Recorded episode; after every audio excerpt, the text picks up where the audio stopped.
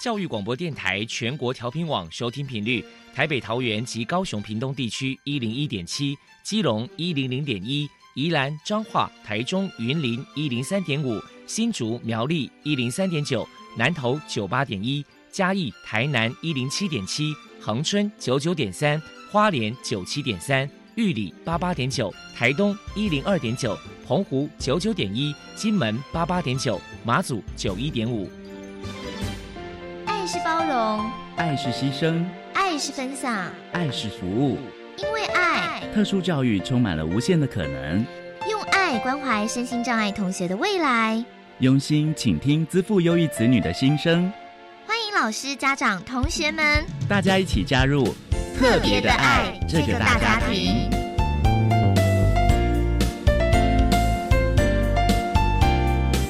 本节目由教育部学生事务及特殊教育司指导，国立教育广播电台监制。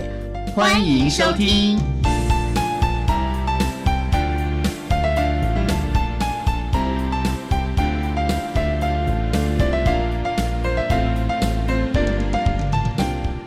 因为爱，我们在空中相聚，欢迎您再度收听特别的爱，我是小莹。这个节目在每个星期六和星期天的十六点零五分到十七点播出。在今天节目中，将为您安排三个部分。首先，在“爱的小百科”单元里头，波波将为你安排超级发电机单元，为您邀请台湾嘉联家精神健康教育协会的理事长。黄丽玲，黄理事长为大家介绍嘉联家精神健康教育协会的相关服务，希望提供大家可以做参考。另外，今天的主题专访为你安排的是《爱的随身听》，为您邀请获得一百零九年优良特殊教育人员荣耀的桃园市杨梅区瑞塘国民小学资源班的范荣琪老师，为大家分享晴时多云偶阵雨，谈国小教育阶段情绪行为障碍学生教学以及辅导的策略，希望提供大家可以做参考。节目最后为你安排的是《爱的加油站》，为您邀请民传大学资源教室的张忠慧辅导老师以及苏义慈辅导老师为大家加油打气喽！好，那么开始为您进行今天特别的爱第一部分，由波波为大家安排超级发电机单元。超级发电机，亲爱的家长朋友，您知道有哪些地方可以整合孩子该享有的权利与资源吗？无论你在哪里，快到发电机的保护网里。特殊教育网网相连，紧紧照顾你，一同关心身心障碍孩子的成长。Hello，大家好，我是 Bobo。今天的超级发电机，我们特别邀请到台湾嘉联家精神健康教育协会的理事长黄丽玲女士来跟大家介绍一下协会的相关服务。首先，我们先请黄理事长来谈一谈。台湾嘉联家精神健康教育协会成立的背景跟目的是什么呢？我们协会基本上全部都是精障者的家属的一个组合，最主要是因为呢，我们这些家属呢，在我们协会成立之前呢，都有接受嘉联家的精神健康教育，然后得到一些协助。我们发觉呢，在我们家人生病的过程当中呢，我们接受了这一套家属的教育以后，我们得到非常大的协助跟支持。所以我觉得呢，以我们这样子的亲身的经验，然后希望成立这个协会来推展这样子的一个家连家的精神健康教育。接下来，我们请您介绍一下协会的服务对象，还有服务项目包含了哪一些？协会最主要还是以推广家属的教育跟支持团体为主哈，因为精神疾病呢，在我们的现在的社会来说，有非常严重的污名化，所以呢，当我的家人呢，他不幸生病的时候呢，我们常常会有一些因为受到污名的因素，再加上现行的国民义务教育里面也没有告诉我们什么叫做精神疾病，所以面对那样子家人生病的状况，其实是非常。慌张的，而且不知所措，然后也不知道去哪里求助。这个精神健康教育对我们家属来说呢，就好像一个完整的卫教。所以呢，我们协会成立的一个最主要的宗旨，还是以推广这样子的一个精神健康教育，然后给予家属的一些教育跟支持。基本上呢，我们家联家的精神健康教育最主要是针对三种的严重精神疾病的家属，一个就是现在的视觉失调症。还有呢，躁郁症跟重度忧郁症的家属所开设的课程。那这个课程呢，基本上呢，就是八周一整套的课程。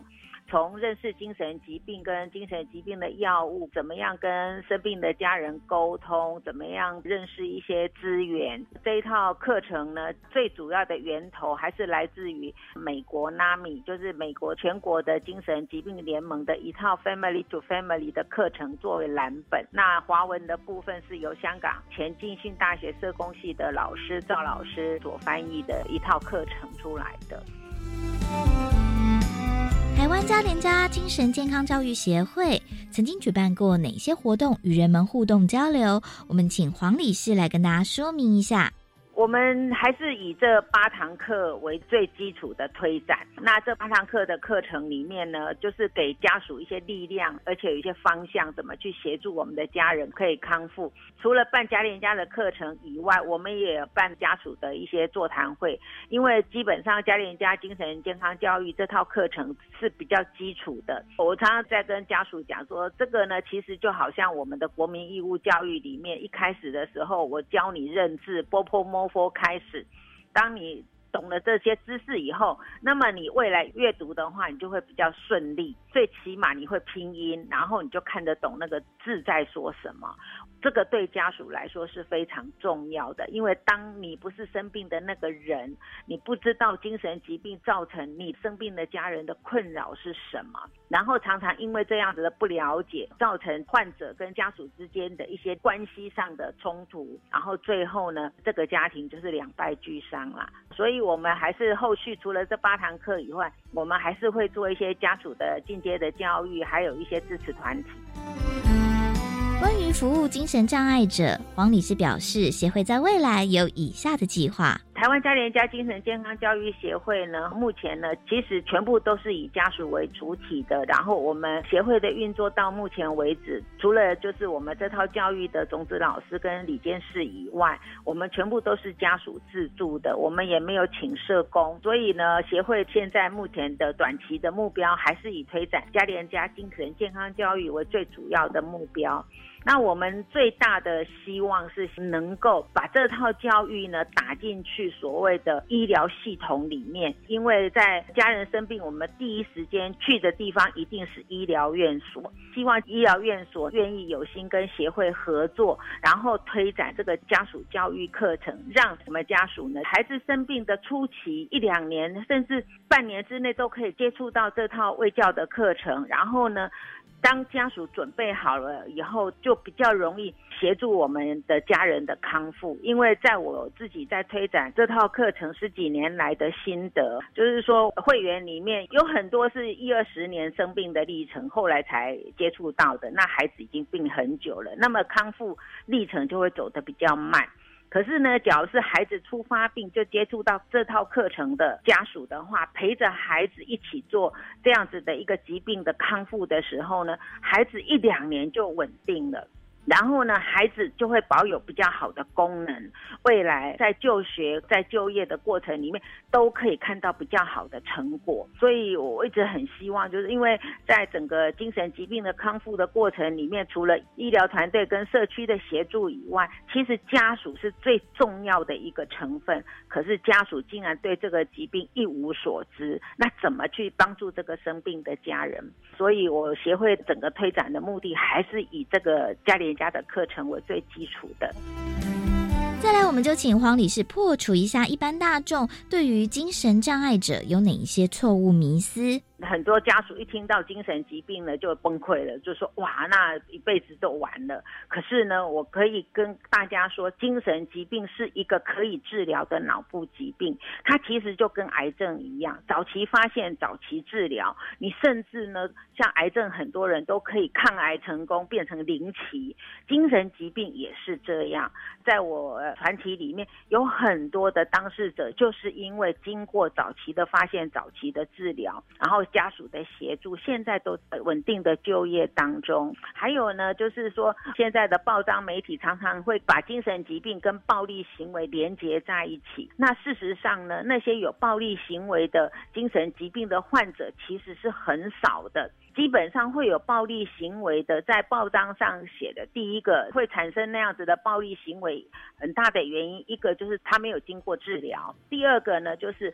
那些会比较容易产生暴力行为的，基本上背后他都有一些药酒瘾的问题。所以呢，其实在我接触的病友，尤其是在我们协会里面碰到的这些病友，基本上每一个病友，他们都是自我要求比较高的人，然后比较敏感的孩子。所以呢，也因为那样子的特质，所以呢，他们呢就会比较容易产生压力，然后造成疾病。也就是说，他们其实原来的个性其实都是非常好的孩他们会出现暴力的行为，其实都是因为没有治疗，再加上受到周遭人的歧视啊，甚至挑衅，才会产生那样暴力行为。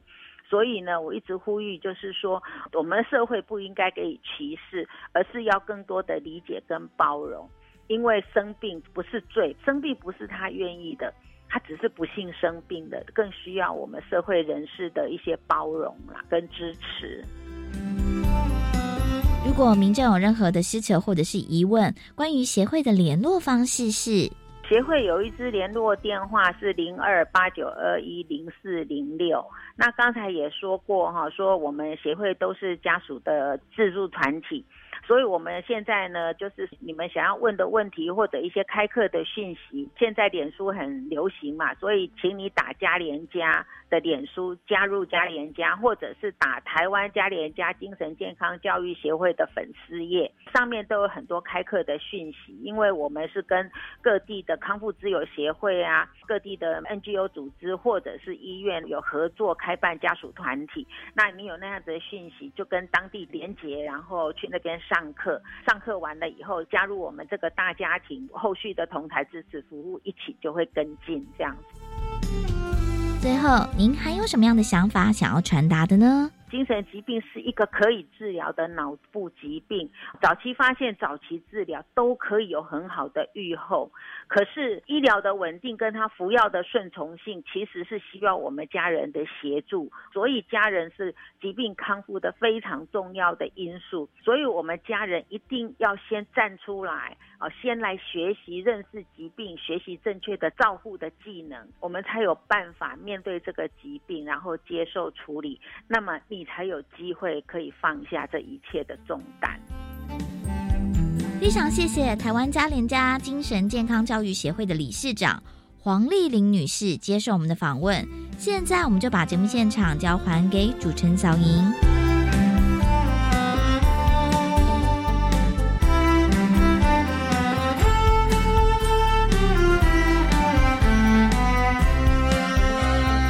谢谢台湾嘉联家精神健康教育协会的。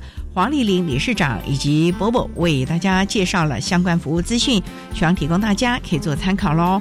您现在所收听的节目是国立教育广播电台特别的爱，这个节目在每个星期六和星期天的十六点零五分到十七点播出。接下来为您进行今天的主题专访，今天的主题专访为您安排的是。爱的随身听，为您邀请获得一百零九年优良特殊教育人员荣耀的桃园市杨梅区瑞塘国民小学资源班的范荣琪老师，为大家分享晴时多云偶阵雨，谈国小教育阶段情绪行为障碍学生教学及辅导的策略，希望提供大家可以做参考喽。好，那么开始为您进行今天特别爱的主题专访爱的随身听。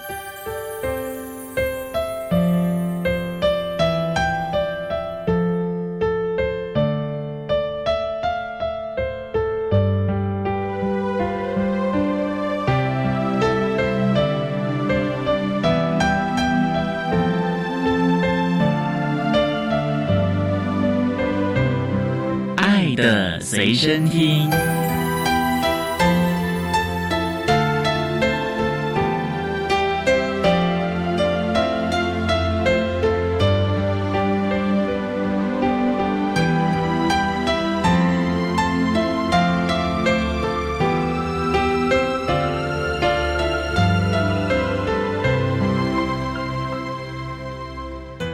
大家邀请到的是获得一百零九年优良特殊教育人员荣耀的桃园市杨梅区瑞塘国民小学资源班的范荣琪老师。老师您好，主持人您好。今天啊，特别邀请老师为大家来分享晴时多云偶阵雨，谈国小教育阶段情绪行为障碍学生教学及辅导的策略。那首先啊想请教范老师，瑞塘国小在桃园杨梅的什么地方啊？就在普兴火车站附近，普兴火车站哦，哦，那个有什么普兴农场的？对对，味群普兴农场就在附近，校外教学应该比较方便了吧？对，可以去看动物，也可以在里面烤肉，可以让学生有很多的体会。是的，瑞塘国小大概成立多久啦？学校是在民国八十九年成立，那我们有资源班两班，第一班呢是在民国九十二年成立，那于一百零五年我们就成立第二班，是表示学生人数增加，对，因为学生的人数比较多。全校多少学生啊？大约一千三百人。哦，那很大的学校喽。对我们学校在杨梅地区算比较大的学校，只有两个资源班。有特教班吗？没有，就只有附近的学校才有特教班。想请教老师，你从事教育工作大概多久了？今年刚好满二十年，二十年了。你主修特教吗？不是，我其实是辅仁大学一般的科系毕业，怎么会走入了教育体系呢？这个是一个因缘，就是我在大学的时候呢，我的室友有一天他就邀我，荣琪，你要不要去我们学校一个社团叫仁爱社？他就说那边是有一些盲人的长辈。我们会去机构，他说你要不要去那个社团看一看？福大附近有个盲人重建对对，盲人在新庄那边嘛。对，那时候他就邀约我，就说好吧，我们就去看看。那就是每个礼拜就去跟那一些，不管是。先天发生失明或是后天意外的大哥大姐们，我们就是报读，或是陪他们聊聊天，或是他们想要做什么活动，我们就陪他做。定期的话，我们社团办一些活动，带他们出去走走。那也不会走到特殊教育啊。当时觉得说，因为跟他们这些相处，除了导盲人员，还有跟三重旗帜机构看到一些大人小孩在那边时候，我们其实会陪他玩一些活动，自己就会觉得说。他们好像跟我们想象中的不一样。当时我印象很深刻，就是他们那时候在学做临时乖乖，放一个说明书跟东西，他们就是教他们怎么放进去，怎么钉订书机，那就一个流程。可是我们发现到说，这对我们一般来说可能很容易，可是哎，他们好像一个流程就是要学习很久。在那社团三年当中，自己成长很多。后来就是因为一个因缘，同学就说有一种国小师资班，你要不要报考看看？因为父母亲是希望我们从事教职，当时没有选择教职。后来我就说好像还不错。后来他就说有特教类跟普通类，我就想说特教类还不错，就去补习班了解一下，就看着考的科目也不会太多，好像是蛮有一个挑战，就想说呃就。试试看，后来就是补习，然后就很幸运的考上了屏东师院，就是现在的屏东教育大学。跑到屏东去念哦，因为当时他就是五个学校有报考，但是你只能选择一天。那后来是想说，想离家远一点，对，也不是，就当时想说，或许考屏东会不会比较容易考得上？可是事实上不然。那后来是想说，也可以去认识不同的环境，所以就在那边读了一年之后，然后就考试考教师真试。对对。好，我们稍待啊，在仅获得一百零九年优良特殊教育人员荣耀的桃园市杨梅区瑞塘国民小学资源班的范荣奇老师，再为大家分享秦时多云偶阵雨，谈国小教育阶段情绪行为障碍学生教学以及辅导的策略。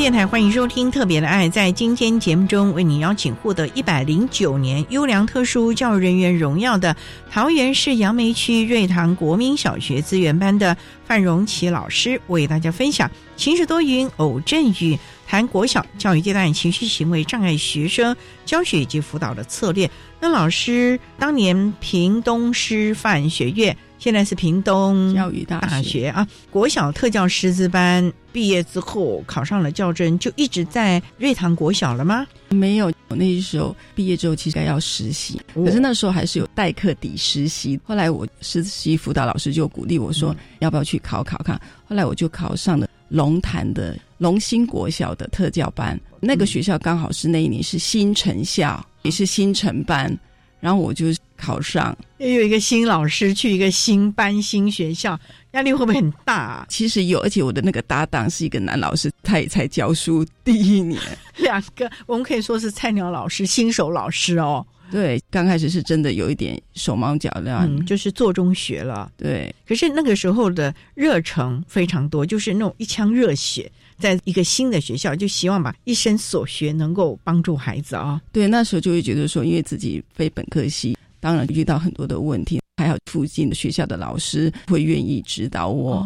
然后如果不清楚的话，就会打电话去问一些比较资深的老师，就是在做当中去慢慢的修正。确实，刚刚开始第一年是蛮辛苦，而且我那时候还满班，就是那时候我们要十二个人，另外还有多了一个在家教育的小孩。第一年就如此的重任，那时候的班上的孩子应该蛮多障碍类别的吧？蛮多的。问题是你在国小师资班一年大概也就基本的而已吧？每个孩子状况不同哎。应该是说我在屏东教育大学读书那一年，我们老师有叫我们去实习。其实我还蛮谢谢当时实习的那个老师，就是当时我们的教授的意思是说，你先去看他们上课。看了半学期之后，你下学期就来开始试教。可是当时因为我们那个老师他是希望我们可以自己先试着怎么样去教导孩子了解。当时我很幸运，我的同学是一个长辈，比我年长呃十来岁，这个妈妈她很有经验，所以后来我们两个就搭配一组。所以有时候我们就会一起讨论。所以等于说我跟我同学就比其他同学来的，人家是写辅导的心得，就是去观摩的心得，那我是写的。在试教当中，我学到什么？我遇到什么问题？那时候，因为我们要试教，然后学生的障碍类别很多，那些经验其实也是作为我以后。在当正式老师很好的养分，非常棒。已经有了试教的经验了，真正自己去带一个班的时候，就没有那么的担心了啊。应该是说，你比较清楚每个障碍类别，你有跟他相处过，所以当你遇到类似的时候，你就会知道说应该要怎么样去面对或处理，就不会那么紧张慌张。这也是一种自己努力学习了。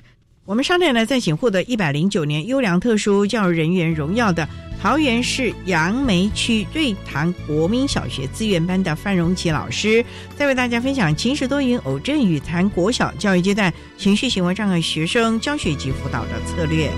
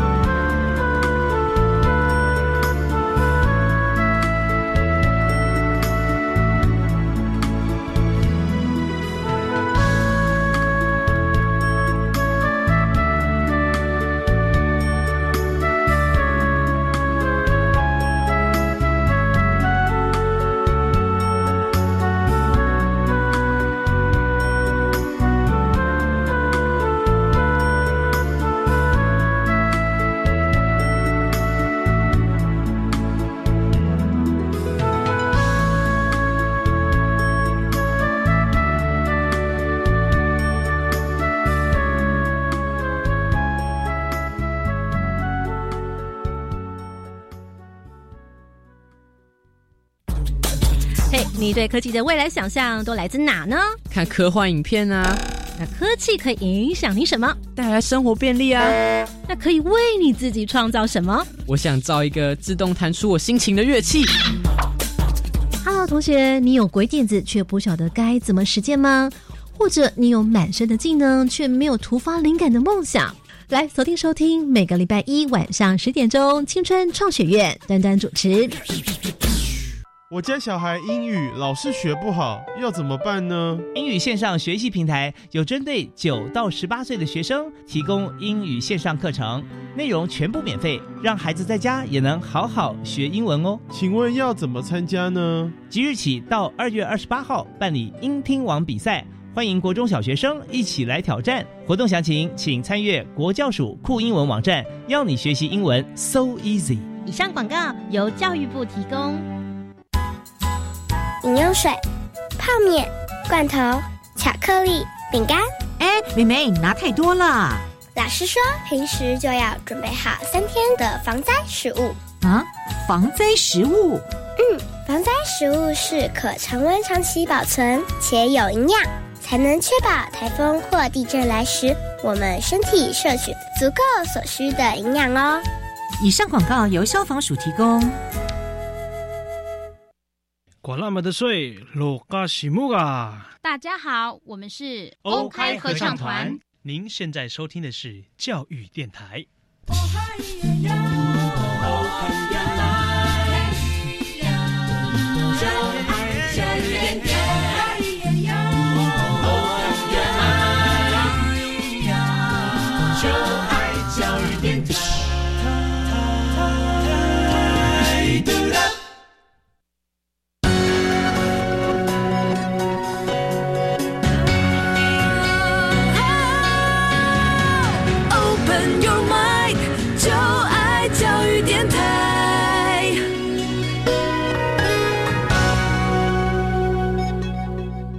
电台欢迎收听《特别的爱》这个节目，是在每个星期六和星期天的十六点零五分到十七点播出。在今天节目中，为您邀请获得一百零九年优良特殊教育人员荣耀的桃园市杨梅区瑞塘国民小学资源班的范荣琪老师，为大家分享“晴时多云偶阵雨”谈国小教育阶段情绪行为障碍学生教学及辅导的策略。刚才范老师为大家简单的分享了从事。特殊教育的相关机缘，那想请教老师，我们今天主要谈的是情绪行为障碍的孩子。你班上的孩子大概都是一些什么样的情况呢？目前我们两个班有五十二人，所以我们有学习障碍、情绪行为障碍、智能障碍、身体病弱、自闭症和脑性麻痹，这么多类型哦。对。那针对情障的孩子，你会怎么样的来协助孩子情绪比较稳一点，能够好好的学习，也不会影响到其他孩子了呢？如果他是来资源班上课的话，那我们一定会先了解这个孩子的问题在哪里，然后我们必须也先了解他的优势跟弱势，比如说用什么样的增强方式。所以我们可能会先明确的了解之后呢，我们可以跟孩子做一个沟通，然后给他一个规范，是他可以做到明确、可行、简单的一个指。指令跟步骤，然后必须要跟他沟通，而且确实要再询问他是不是真的懂老师对他的要求跟指令之后，然后我们就开始执行。不过老师啊，你的孩子啊都是在普通班就读，只有外加或者抽离才会到你的班上。那你要怎么了解这个孩子他的？各项的特色、优势啊，或者是还不足的地方啊，以及他在班上情绪困扰是些什么呢？在收到这个孩子，我们会有一些他的资料，比如说他过往的 IEP、IEP，还有就是说他是不是有就医记录，或是说他之前在别的班级或之前他是什么样的一个状况，有辅导记录。可以去了解，那了解之后，我们大概就会知道说他的主要的问题是在哪里。然后之后呢，我们一定会主动的去跟老师做说明。现在你们班上的孩子是怎样的状况？我们可以用怎样的方式？如果有什么状况的时候，老师可以寻求怎样的协助？那还有就是说，也要特别跟老师说明，就是有一些孩子的情绪问题，有可能就是一个点引发，所以我们可能事先会要这些状况避免。或是说，当他发生这个状况的时候，可以给他用怎样的方式？因为很多孩子就是说，他情绪来的时候，有时候老师可能就是会讲话也慌了，对，慌了。然后有时候讲话就比较大声。可是有的孩子是你越说，他可能就是情绪越来。对，那我们可能跟老师说，如果这个孩子是不喜欢老师一直念他，当下可能就要让他。先冷静，然后可能跟他说，让他在旁边休息，还是真的没有办法在教室的时候，是不是先请求支援带到一个比较能够让他稳定情绪的情境，先放松心情，等他整个状况稳定的时候再了解，诶，为什么你会有这样子的一个状况发生在班上，是什么原因呢？那我们再来理清。这个时候是我们特教老师去。协助普通班老师了吗？因为普通班老师班上那么多学生，哎，其他孩子得顾虑到啊。像这样的情形，你们行政的资源，甚至像特教老师的资源，就很重要了吧？一开始的我们会透过 IEP，可是我们还有一个叫做双边教学会议。双边教学会就是在换新班级或新年，会把各个障碍类别的学生状况，像情绪障，会跟他说哪些情绪行为障碍的孩子，他可能会遇到怎样的方法，就是跟。大体会比较会遇到的一个问题，你可以怎么做？比如说，如果他有用药的话，我们可能会跟他说，他要在教室服用，还是说事先在家里服药？这个部分我们会先跟老师讨论告知，或是他如果不想吃药的时候呢，你可以告知我们资源班老师，我们可以协助他，因为小朋友他可能不吃药就给老师追着跑，老师就很头痛。后来我就跟。他说：“我喂他，就是他来这边，我就拿药给他。因为用药这个部分，就是家长希望我们协助他用药这个部分，还是要跟家长做一些的沟通。”后来我就跟早自修拿着水杯过来资源班找老师，他愿意来吗？他就愿意。为什么他在原班他不愿意？之前来资源班的时候，有看到其他全抽的孩子，可能到中午的时候要用药的时候，他有看到我们有说：“哎，某某同学你要吃药了。”然后他就有看到，有可能是他跟我们比较熟络，也有可能那个老师刚带他的班级，对老师的熟悉度还还没有那么深，对深。也可能是不是班上还有一些其他的同学，他会觉得。好像有点特别了，对，因为有时候老师可能会说某某某，你过来老师这边吃药。有时候有的老师他讲的太直接了，可能他就会觉得说他不想让人家知道知道。所以像如果说他真的忘了，我们会打电话说请某某同学来资源班，但我们也不会说请某某同学来资源班吃药，会用广播的方式，对，就是跟他说老师找他有事，请他过来。后来这个问题就改善的，而且因为用药之后，他整个状态就比较稳定。你的这些孩子啊，愿不愿意到资源班呢？因为有的孩子就磨磨蹭蹭的啊，每一堂课都迟到，因为他不想让人家知道他到资源班去。有有一些会不想，或是说他是在班上可能做什么事情，他就拖的，他就不想来。那我们会用他喜欢的东西，比如说他喜欢。看什么影片或什么，我就说，那你做到老师就可以给你看你想，但是前提之下你必须要做好，比如说班级老师的规范，或是我们给你的要求。刚开始可能没有那么吸引度，可是因为看到其他的同学得到他鼓励到他的，他可能就会觉得有一些吸引。他会觉得老师是讲真的，就是不管普通老师或是我们资源老师，跟孩子在规范一些事情的时候，其实我们其实是要说到。做做到，所以为什么很多孩子他有时候在班上有一些问题，他就会说我们老师都骗我，他说要怎么样都没有做到。小孩子是最直接的啦，你如果跟他说了，然后没有达到你做的承诺，孩子就会不信任你了。对，像有些有的孩子对于你讲的话，他就觉得他会非常的深信，所以老师必须跟他讲说你。做到老师的要求，我可以给你一些增强或者是一些实质的鼓励的时候，老师就必须要告知，而且当给他鼓励，还跟他说为什么你会得到这个鼓励，因为你有做到老师的规范或老师的要求，你很棒。就是说，还是要让他明白你为什么会得到这样子的一个鼓励，然后他慢慢他就会觉得说，哦，原来我把自己状态弄好，情绪稳定，或是听从老师的话，我会得到很多的鼓励，他也会。觉得有荣誉感了。对我们商代在仅获得一百零九年优良特殊教育人员荣耀的桃园市杨梅区瑞塘国民小学资源班的范荣琪老师，再为大家分享行使多云偶阵雨谈国小教育阶段情绪行为障碍学生教学以及辅导的策略。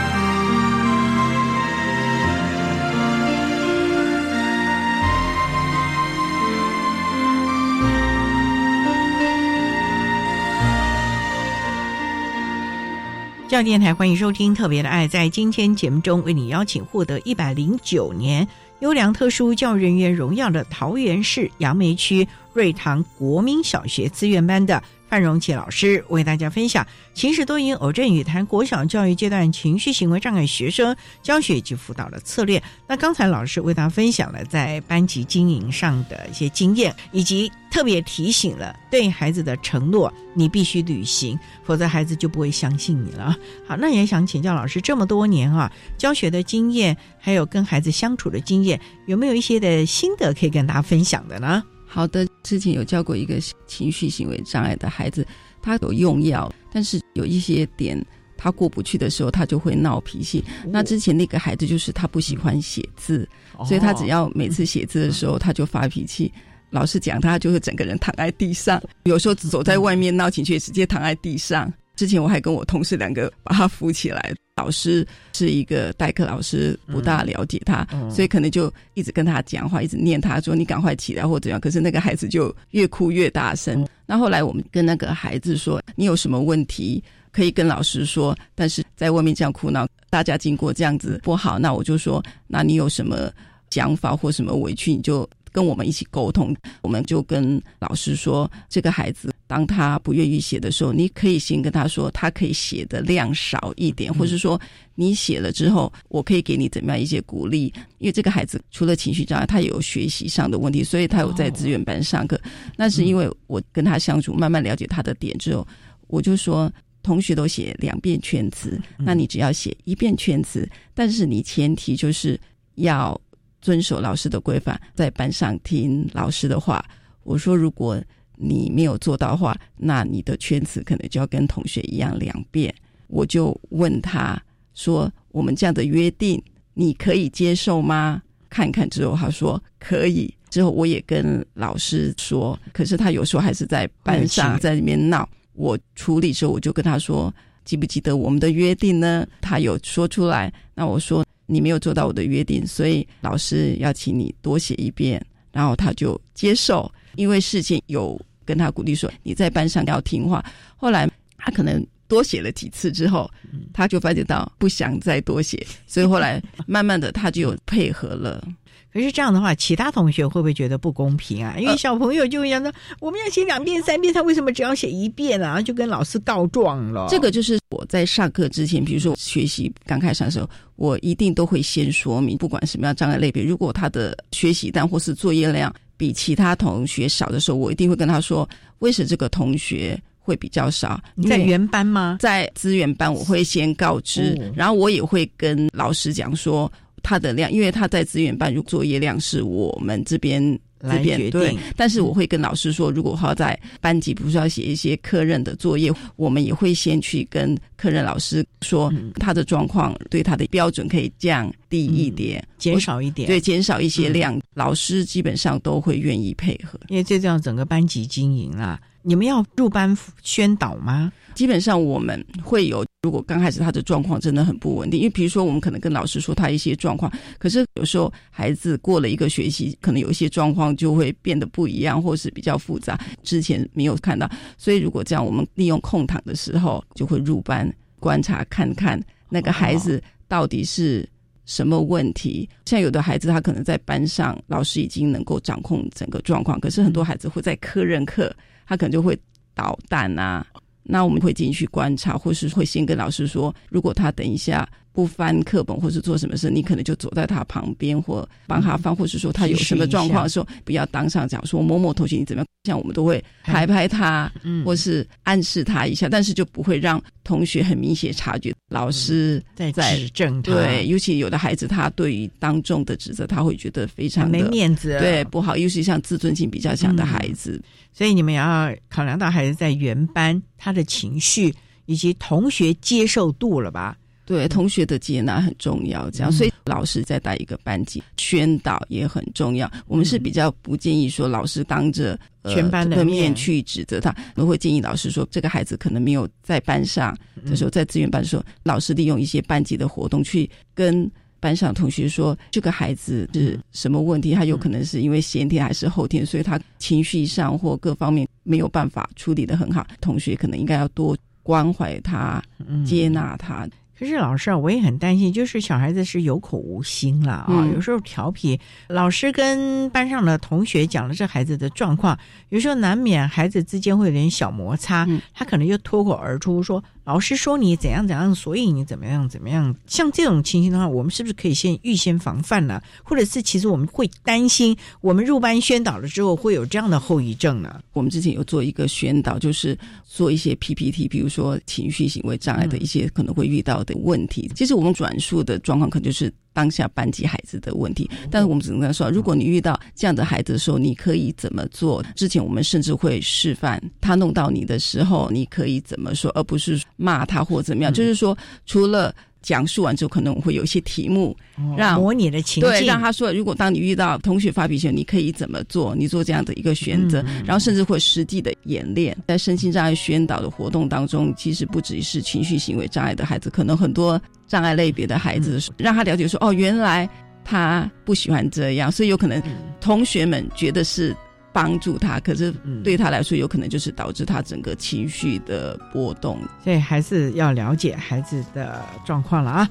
好，我们商代再请获得一百零九年优良特殊教育人员荣耀的桃园市杨梅区瑞堂国民小学资源班的范荣琪老师，再为大家分享晴时多云偶阵雨，谈国小教育阶段情绪行为障碍学生教学及辅导的策略。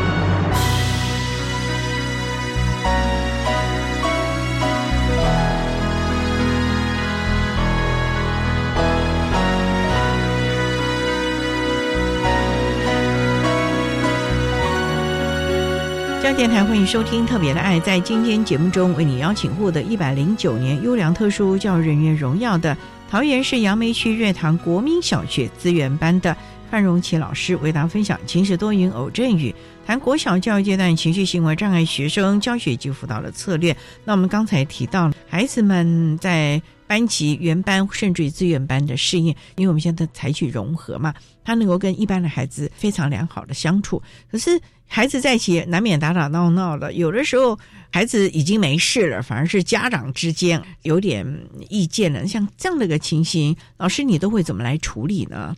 就像主持人说的，打打闹闹是难免的。之前我就是有遇到一个状况，小朋友呢下课的时候一起去玩耍，情绪行为障碍的孩子就不小心、呃弄到他。当下的时候，孩子立即跟他说：“对不起，我弄到你了。”可是被碰到的小朋友当下他可能不觉得他身体哪里不舒服，也没有把这个状况立即告诉导师，所以回到家之后，孩子就跟他说。同学弄到他，然后哪里不舒服，哦，可能哪里呕青啦，或者什么了。对，家长就马上跟老师说，为什么我的孩子会在学校受伤？可是老师他当下根本就不知道发生这件这件事情。嗯、之后老师就去处理，跟他说，我们这个孩子是。有一些情绪上和行为的问题，嗯、他有用药，可是他状态在班上是蛮稳定的，嗯、也有跟家长沟通，甚至我们情绪行为障碍的孩子，他家长也是有跟他道歉说不好意思，我的孩子因为一时冲动，我也会好好的管教。嗯、可是家长因为他很爱他的孩子，所以他认为说他的孩子就是不可以被别人碰到。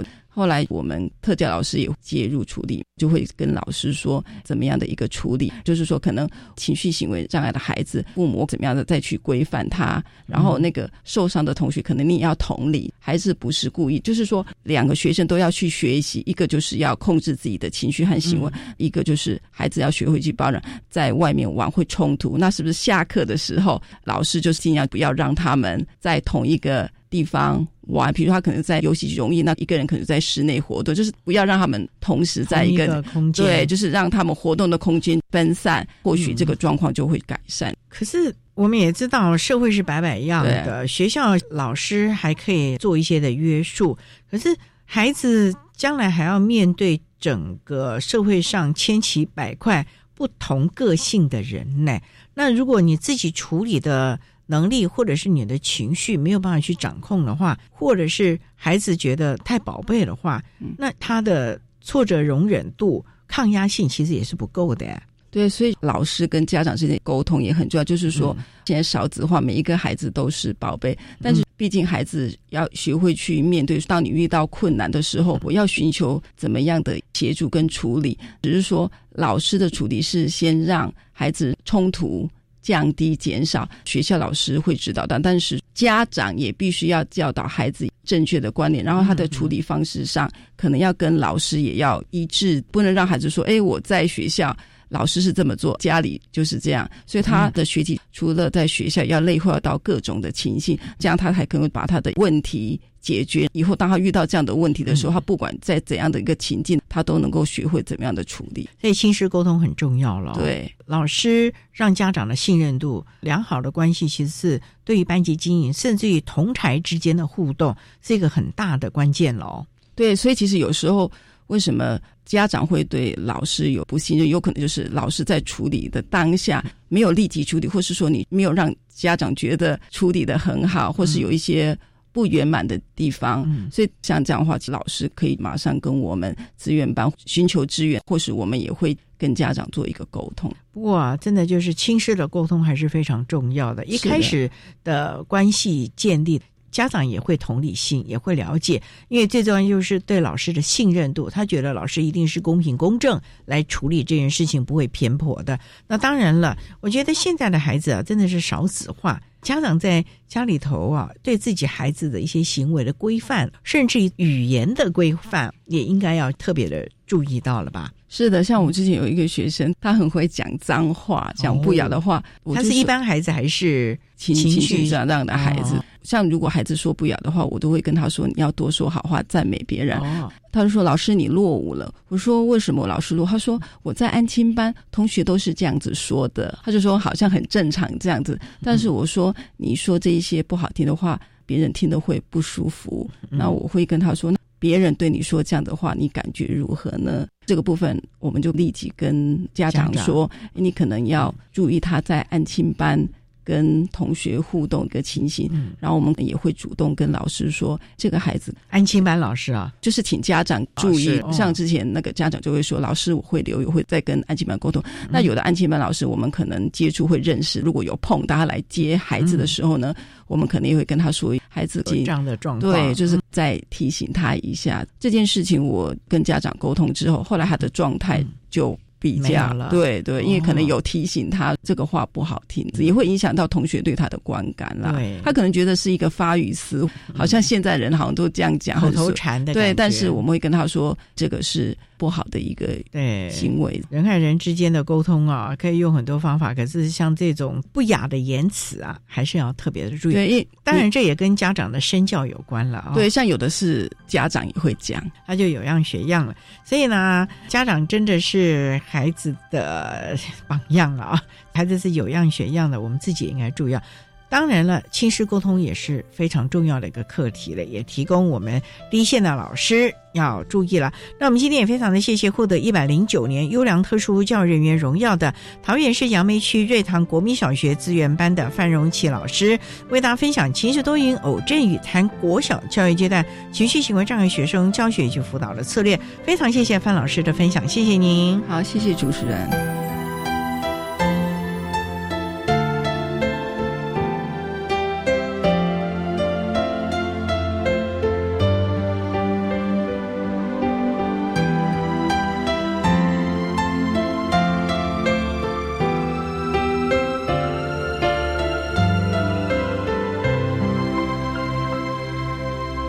获得一百零九年优良特殊教育人员荣耀的桃园市杨梅区瑞塘国民小学资源班的范荣琪老师，为大家分享了国小教育阶段情绪行为障碍学生教学及辅导的策略，希望提供大家可以做参考喽。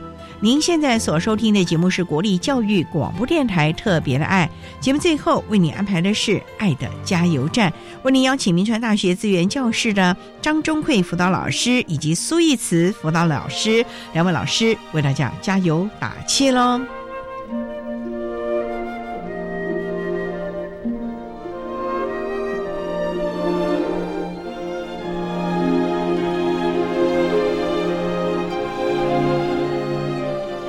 爱的加油站。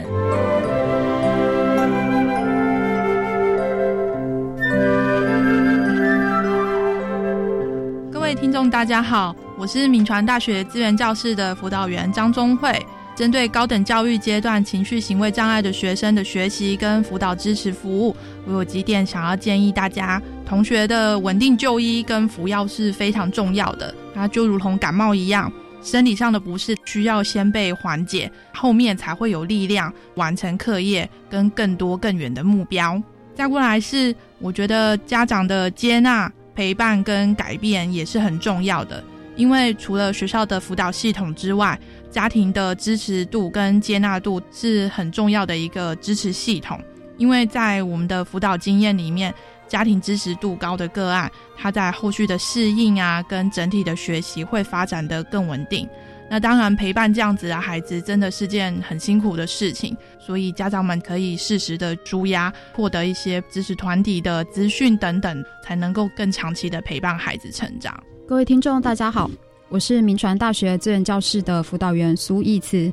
有以下内容想跟大家分享：高等教育阶段有着与过去教育阶段非常不同的学习生态，过程中需要点时间准备、了解跟适应的。建议在选择学校科系之前，可以多收集相关的资讯，了解是否符合自己的兴趣、能力以及生涯规划。例如，同样是资讯管理学系，在每个学校可能会放在资讯学院、管理学院或是商学院等不同学院，会因为学院的学习定位而有不同的学习规划，或者是他的考科虽然不看英文，但是系上上课却是需要全程的使用原文书。在确认就读的学校以及科系后，也请主动联系资源教室，让资源教室的辅导员能够好好的认识以及了解你的情况。在高等教育阶段的体制中。资源教室不会是万事通或是万灵药，但站在特殊教育的学习协助立场，希望可以与你一起同行。有任何在意、顾虑或是疑问，都可以提出来共同讨论，让资源教室能够评估适合的协助或是相关资源连接。以上分享，谢谢大家。